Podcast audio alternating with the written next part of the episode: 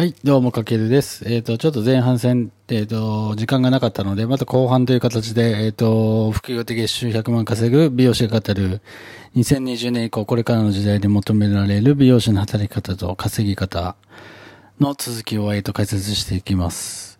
えー、例えば美容師は、えっ、と、個人個人で、えっ、とマー、マーケティング、スキルが大事だっていうのをお伝えして、まあマーケティングっていうのはシンプルに、えっ、と、4つの仕組みを作ること、まあ、企画する、商品を作る、集客、販売。まあ、この4つのスキルを学び、鍛えることが、まあ、これからの時代に、えっ、と、美容師さんにとっても必ず必要なスキルとなってくると思っています。で、一応まあ、美容師さんは、まあ、こういうビジネス用語知らないだけで、実際に毎日日々、えっ、と、お客様が来店されて、えっ、と、施術をして、お、おえっ、と、お金をいただくっていうのは、まあ、これはマーケティングの一連の流れになっているので、まあ、特に、こう、難しいことはないんですよね。で、ただこういうビジネスの、えっ、と、マーケティングっていうのを、その仕組みを知ってるか知っていないかで、まあ、こう、どのような対策だったり、打ち出し方だったり、発信方法などが、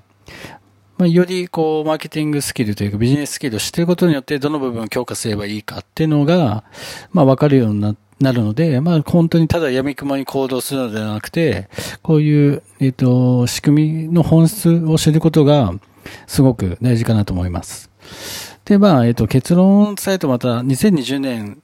はやっぱりサロンワークだけで、えっ、と、消耗している美容師は、ちょっとオワコン、ちょっと言葉は、えっ、と、強めなんですけど、オワコンかなと。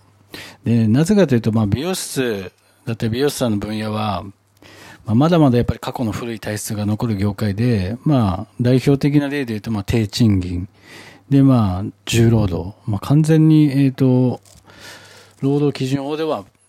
暗黙の了解ではあるんですけど、ブラックになってまして。で、あとは、まあ、残業代はもちろん出ないで、まあ、それ、営業時間外でも、えっ、と、朝、夜と練習をしたりして、まあ、そこは一切、えっ、と、お給料発生しないで、まあ、個人の時間という形になってます。あとは、まあ、やっぱり職人気質っていう、やっぱ一つの技術だけ、えっ、と、突き進む人が多かったり、まあ、やっぱちょっとか、なんか思考がちょっと硬い人が多いですよね。あとはまあもちろんボーナスはないですし、まあやっぱり日本の仕事の中で結構1位2を争うぐらい超ブラックの業界なんじゃないかなって僕は思います。で、まあもちろん技術の継承や、まあサロンの発展っていうのは美容業界が、えっ、と、もっと発展していくためには、まあ大事なんですけど、やっぱりちょっとどっか古い体質にとらわれすぎな傾向があるかなとで、まあ、なんでそんな体質がなかなか変わら変わらないのかっていうのは、まあ、僕なりに考えられる理由としては、まあ、美容技術は、やっぱもちろん美容師さんはあるけど、やっぱり圧倒的にビジネススキルが弱い。さっきのマーケティングもそうですけど、やっぱそういう、えっと、スキル知らない人が多いから、ただ闇雲に、えっと、行動して、まあなんか気合だけで、気合とか根性だけで、やっぱ、えっ、と、仕事をこなしていくってやっぱ美容師さんが多いかなっていう。あとは、まあ美容の技術、えっ、と、お店に最初に入社してから教えてもらえることってやっぱりシャンプーだったりカラーだったりパーマだったりカットだったりを経てスタイリストになる。まあそこでやっぱ教えてもらえるのってやっぱ美容の技術だけを先輩に教わるんですけど、もちろん、その先輩もそういうビジネススキルが知らないので、やっぱり下の子には教えられないですよね。だから美容の技術だけはどんどん継承されていくんですけど、それ以外のスキルが身につかないままやっぱ育っていってしまうので、自分で学び、気づいて学びを、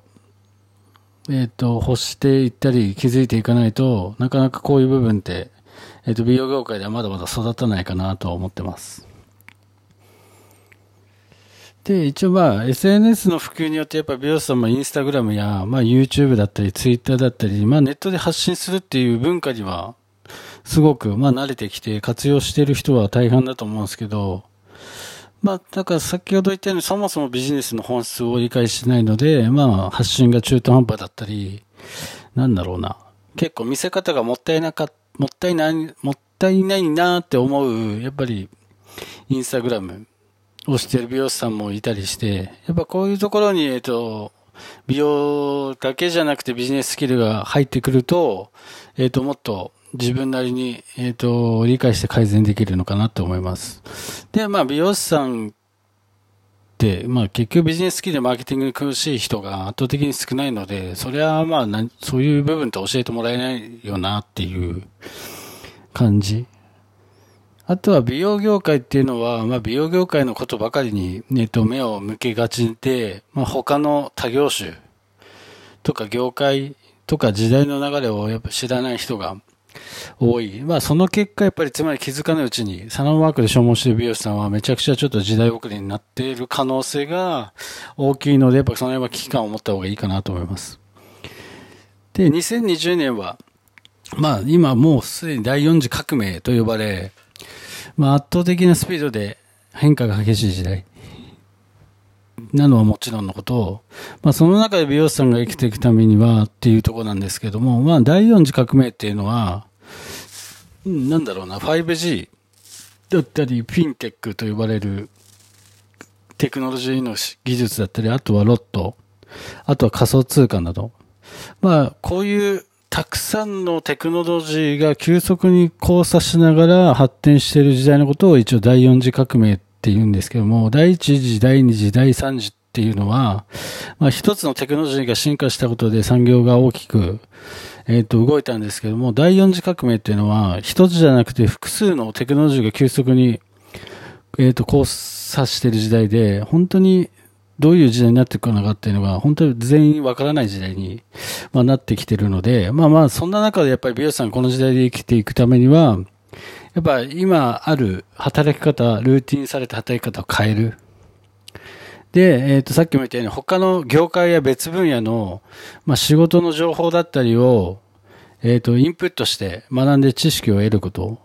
やっぱり美容業界だけの、えーと、知識じゃなくて、他の業界を見るってことがとても大切ですね。あとはもう、本当に何度も言っているようにビジネススキルを学ぶ。で、あとはこうやって急速的にテクノロジーが進化しているので、そのテクノロジーをやっぱ最大限利用しない手はないのかなっていうのは僕の中ですごく思うので、まあこれらのスキルは、まあこれからの時代に生きていくためには必ず必要になってきます。まあだから、本質的に一番大事なのってやっぱり、えっ、ー、と、知る？何かを知る？何かを学ぶ？まあ、知識を知るだったり、なあのビジネススキルを学ぶだって、この知ると学ぶが絶対に大切だっていうところ。じゃあまあ具体的に何をすればいいのかっていうのは、まあ美容師自身が美容師自身を、えっ、と、コンテンツ化して、自分コンテンツ化ですね。で、マーケティングスキルを磨くのが、えっ、と、一応キーワードかなと思います。まあ本来ね、美容師さんの技術っていうのは本当にすごいと思うんですよね。長い年月をこうやって時間をかけて、えっ、ー、と、磨き、磨き上げてきたもので、誰もが手に入れられる、こう、技術じゃないと思うので、で、すごくものすごく価値のあるスキル。であって、まあ、その本当に職人技で、まあ、プロフェッショナルなスキルなので、まあ、美容師さんってそれを普通に当たり前にやってるんですけれども、もう、美容というそういう技術を持ってるだけで、えっ、と、他にはない価値がある人。に自分はなっていると思うんで、それを最大限利用して、えっ、と、コンテンツ化していくことで、えっ、と、マーケティングスキルを磨いていけるのかなと思います。うん。で、今は、まあ、目の前の、その技術をね、素晴らしい技術を目の前のお客様だけに提供するのは本当にもったいなくて、ネットを活用すればね、その技術を発信、えっ、と、発信方法によっては世界中に、えっ、と、届けられるので、1対1ではなくて、1対奥の人に届けることができるので、本当にテクノロジーは最大限活用した方がいいかなと思います。じゃあ、えっ、と、まあ、美容師がどんな風に自分をコンテンツ化していけるのかなっていうところを考えたときに、まあ、いくつか、えっ、と、まあ、僕なりにちょっとアイデアを考えたんですけど、まあ、まずはオンラインサロンを作る。あとは、まあ自分がこれまで磨いてきた技術やテクニックをまとめて、デジタルファイルで販売する。あで、あとは、まあ、えっ、と、カット技術だったり、ヘアアレンジの技術だったりを、まあそういう動画を撮って、まあ、それを全部なんかまとめて、えっ、と、セットにして、有料動画として、えっ、と、販売する。あとは、えっ、と、まあ、ブログを書いたりできる、まあ、プラットフォームにノートっていうプラットフォームがあるんですけども、そこで、まあ、美容師ならではの、えっ、と、記事を作成して、まあ、それも有料にできたりするので、そこで販売する。あとは、もう本当に個人で、あの、ウェブ上で、えっ、と、セミナーを開く。やっぱセミナーは、えっ、と、美容業界ではやっぱセミナーは昔からやられてきていることなんですけども、ウェブ上でっていうのはなかなかまだなくて、まあ普通のセミナーだとやっぱりそこに行ってっていうなんか交通費もかかるし、移動する時間もかかるし、やっぱりちょっと生産性を考えた時にやっぱ時間がもったいないっていうので、まあウェブでそれができれば、そこの場所に行かなくても、えっ、と、セミナーを開くことができるので、やっぱこれからもっと、えっ、と、美容師さんによる、ウェブ上でのセミナーっていうのは、えっ、と、多くなってくるかなと思うので、これも一つ挙げさせてもらいました。あとはやっぱり YouTube で動画コンテンツを作る。まあ今最も、なんだろうな、稼ぎやすくて、自分のお店にお客さんを、えっ、と、来店してもらうきっかけになるのはやっぱり YouTube が一番強いかなと思うので、まあここも一つ挙げさせてもらいました。で、まあ自分の技術やテクニックをデジタルコンテンツ化して、ネット上で、えっと、その価値を提供できる方法っていうのは、これ、こうやって、ま、まだまだ他にもあるんですけども、たくさんあります。で、一応このコンテンツ化するためのツールだったり、プラットフォームだったりにはネット上には無料であの利用できるものがたくさんあるので、まあ、こう何を使ってどのように自分自身をコンテンツ化して、さらに誰に何を発信していくかを決めることが、えっ、ー、と、大切で、まあ、その仕組みを作るために、やっぱり最も大切になってくるのが、やっぱマーケティングスキルを磨くこと。えっ、ー、と、最初から散々言ってるんですけども、やっぱこういう誰に何を発信して自分をコンテンツ化していくのって、マーケティングスキルを分かってると分かってないとでは、全然、えっ、ー、と、作り方や構築の仕方が変わってくるので、えっ、と、ここはすごく大事です。だから美容師は技術だけじゃなくてビジネススキルも磨かなければ確実に時代の変化についていくことはできます、